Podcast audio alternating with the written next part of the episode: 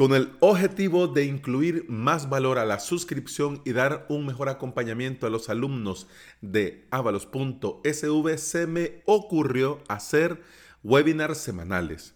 Encontrar la herramienta adecuada no ha sido tarea fácil, pero ya llegué a buen puerto y en este episodio, por supuesto, te lo cuento todo. Bienvenida y bienvenido. Estás escuchando Implementador WordPress, el podcast en el que aprendemos a crear y administrar nuestros sitios web.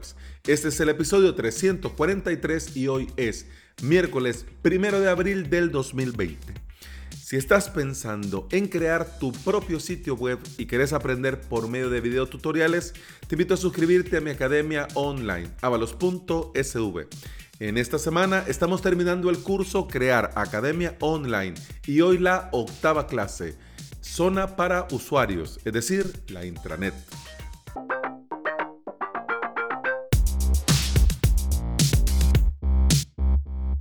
Esto de los webinars comenzó a rondar por mi cabeza antes de esta alerta mundial. Pero me enfermé de la garganta y pasamos, bueno, varias semanas sin poder arrancar, sin poder comenzar.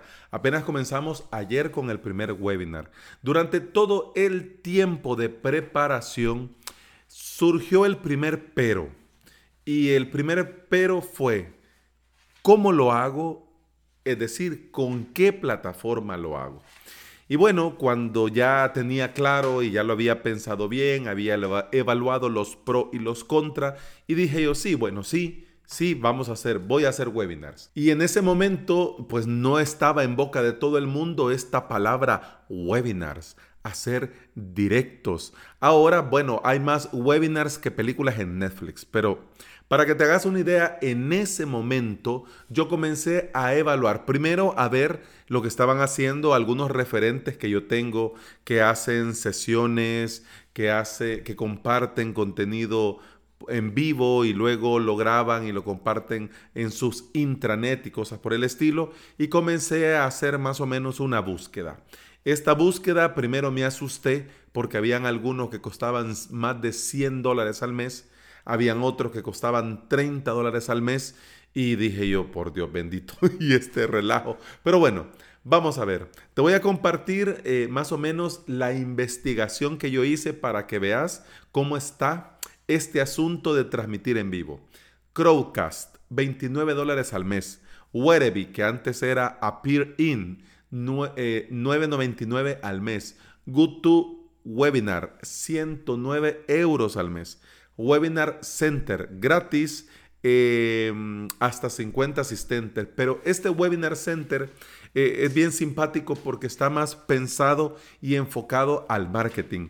Y hasta su misma página web lo dice. Ellos no van a inventar la rueda. Ellos te dan un panel de control en el que vos harás más todo el webinar, la, mm, el marketing, el darlo a conocer, el que la gente, la gente esté enterada, pero técnicamente transmitís por YouTube. Y bueno, obviamente te facilitan todas las herramientas en tu panel de control y ellos mismos dicen, no vamos a inventar la rueda. Entonces hay un plan que creo que son ciento, no recuerdo, no lo anoté, pero son casi, creo que son 130 euros al año.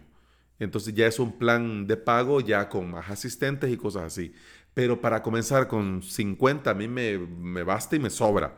Pero no me fui por ese lado. Más que todo porque el tema del marketing, eh, yo no quiero que la gente vaya a otro lado.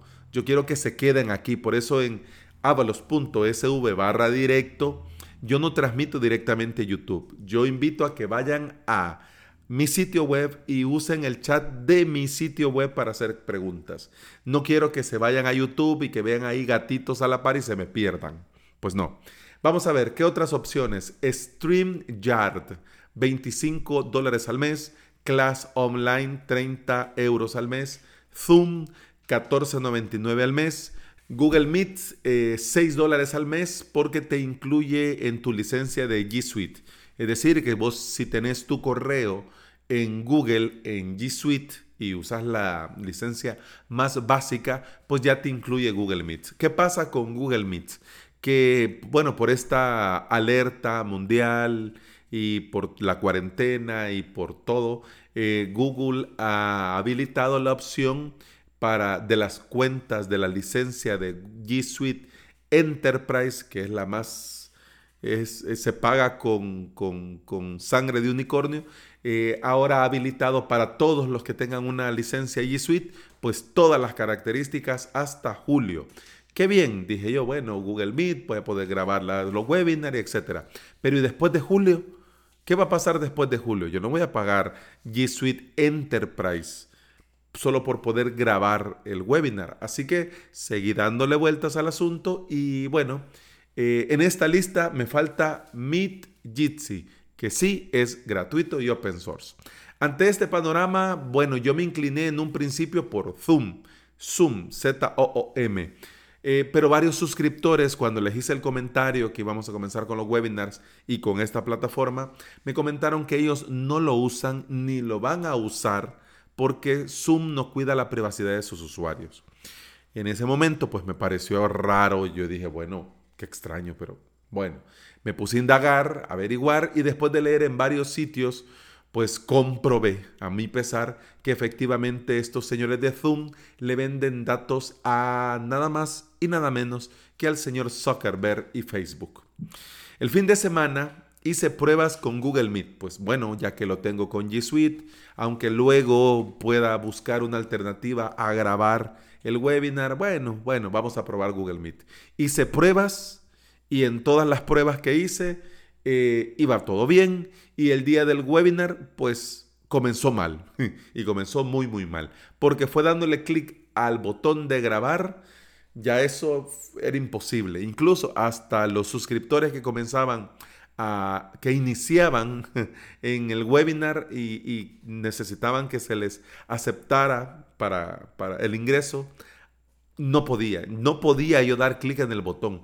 Y en algunos momentos ni me aparecía el botón, me decía, eh, Víctor quiere ingresar, pero no podía yo darle clic al botón de unir a Víctor, no podía, pero bueno. Y en ese momento en el que estaba sufriendo porque Google Meet estaba atosigado, recordé esta alternativa gratis y open source llamada Meet Jitsi ya, bueno, ya había más o menos hecho pruebas y esto y aquello, pero bueno, mm, bueno, vamos a ver si esta, la gran mayoría de gente lo recomienda, bueno, puede ser bueno, dije yo en el caso de Zoom, pero bueno, no sabía por dónde iba la cosa.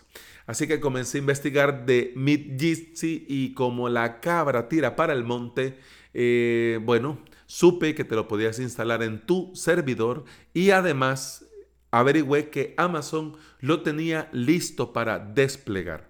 Dentro de Amazon, eh, la máquina, el EC2, para, mm, que recomiendan para usar con Jitsi, cuesta 50 dólares al mes por la potencia, el ancho de banda y por todos los polvos mágicos que le echan a sus máquinas virtuales. Bueno, dije yo, bueno, yo lo necesito para ciertas horas una vez por semana. Así que bueno, despliego, lo detengo y ya cuando lo vaya a ocupar, una media hora antes, enciendo el VPS y bueno, actualizo lo que haya que actualizar y estoy listo para recibir a los suscriptores en el webinar.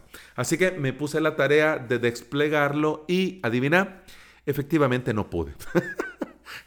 Primero te pide que te suscribas, que es la forma en la que vos aceptas que hay cambio de facturación, que pasás de pagar por segundos a pasar a pagar por hora o fracción.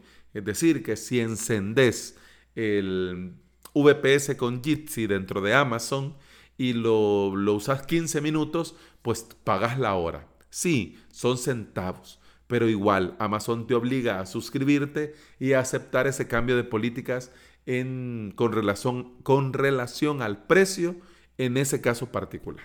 Bueno, luego de que te suscribís, ellos tienen que aceptarte eh, la suscripción, aprobar la suscripción, te llega un correo avisándote, bueno, mire, pues hemos aceptado y usted lo puede hacer, lo puede usar. Muy bien, chivo. Ya podés desplegar Jitsi. En el despliegue eh, tenés que configurar muchas cosas.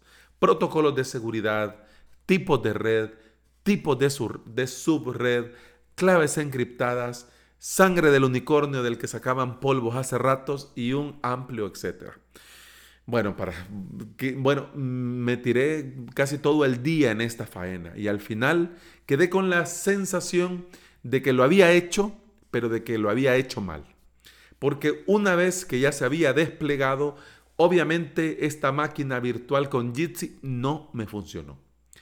Porque resulta que tenía, además de todo lo que ya había hecho, abrir algunas cosas, configurar otras y sepa Dios qué más. Yo, bueno, ya con la cola entre las patas y lágrimas en mis mejillas, fui a buscar a San Google y le dije, he pecado, Señor, contra el cielo y contra ti, no merezco, bla, bla, bla. Bueno, pero en ese momento vi un rayo de luz y escuché campanas desde lo alto. Leí cómo instalar Jitsi Meet en Ubuntu 18.4. Ya había hecho yo pruebas de instalar Jitsi en un VPS que tengo en OVH, en VPS en Lysale, en VPS que había montado en DigitalOcean. Ya había hecho mis pruebas. Pero además de que tenía problemas con el rendimiento, no terminaba de dar con la tecla para, por el tema del certificado de seguridad. Creaba yo el certificado, pero el navegador siempre me decía que no era seguro y etcétera, etcétera. Pero Henry, eh, que escribió este maravilloso post de cómo instalar Jitsi Meet en Ubuntu 18.04 y que lo hizo magistralmente, dio en el clavo a todos los errores que yo había cometido. Como que yo siento, y ya le voy a escribir a Henry, le voy a pasar este episodio, como si tenía, tenía una cámara Henry viendo mis, mi, mi, terminal y viendo que cabal en todo lo que yo me equivocaba, ah, no hombre, pobre Alex, le vamos a poner aquí cómo se tiene que hacer esto. Y sí, mira, si vas paso a paso, sin nada de esfuerzo, en 15 minutos, ya tenés tu propia plataforma de videoconferencias gratis gratis y solo tenés que pagar el uso del VPS. Así que hablando del uso, vamos a ver el precio.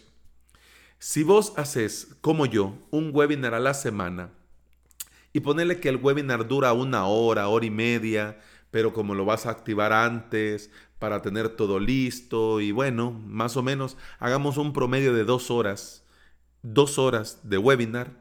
Em, este dropless en el que yo he desplegado cuesta 40 dólares al mes en DigitalOcean.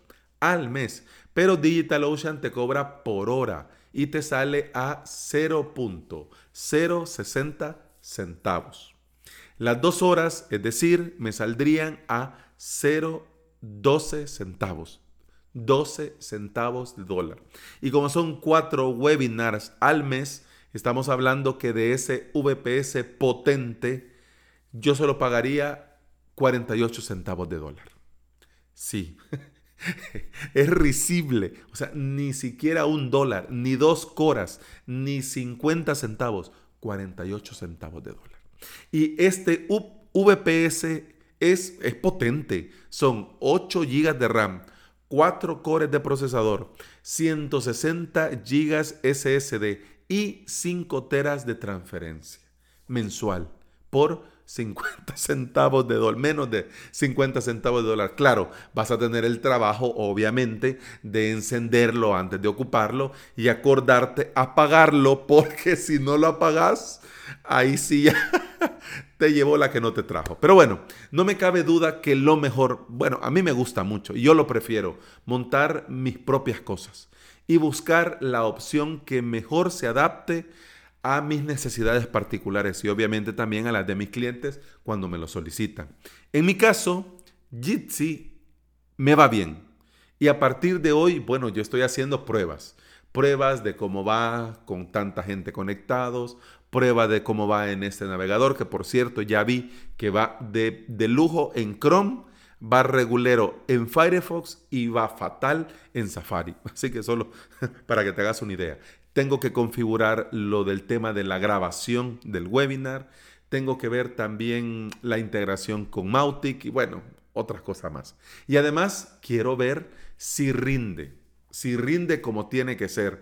No vaya a ser que en, a los 15 minutos del webinar comience a laguear y comience a fallar el audio o el video o Dios no quiera cualquier cosa. Así que el próximo miércoles vengo y te lo cuento todo. Si fue bien, pues bien. Y si me fue mal, pues también te voy a contar, mira, no lo hagas, no sirve por gusto. bueno, no hay duda que las herramientas siempre deben facilitarnos la vida y no complicarnos la faena. Bueno, yo te comparto mi experiencia, pero igual si tenés alguna duda o alguna pregunta, ya sabes, avalos.sv barra contacto. Y eso ha sido todo por hoy. Muchas gracias por estar ahí. Muchas gracias por escuchar. Te recuerdo que puedes seguir escuchando más episodios de este podcast en todas las aplicaciones de podcasting en Apple Podcasts, iBox, Spotify. Si andas por ahí y me regalas una valoración de 5 estrellas y una reseña en Apple Podcasts, un me gusta y un comentario en iBox y un enorme corazón verde en Spotify, bueno, yo te voy a estar eternamente agradecido porque todo esto ayuda a que este podcast llegue a más interesados en aprender y trabajar con WordPress. Continuamos mañana. Hasta entonces, salud.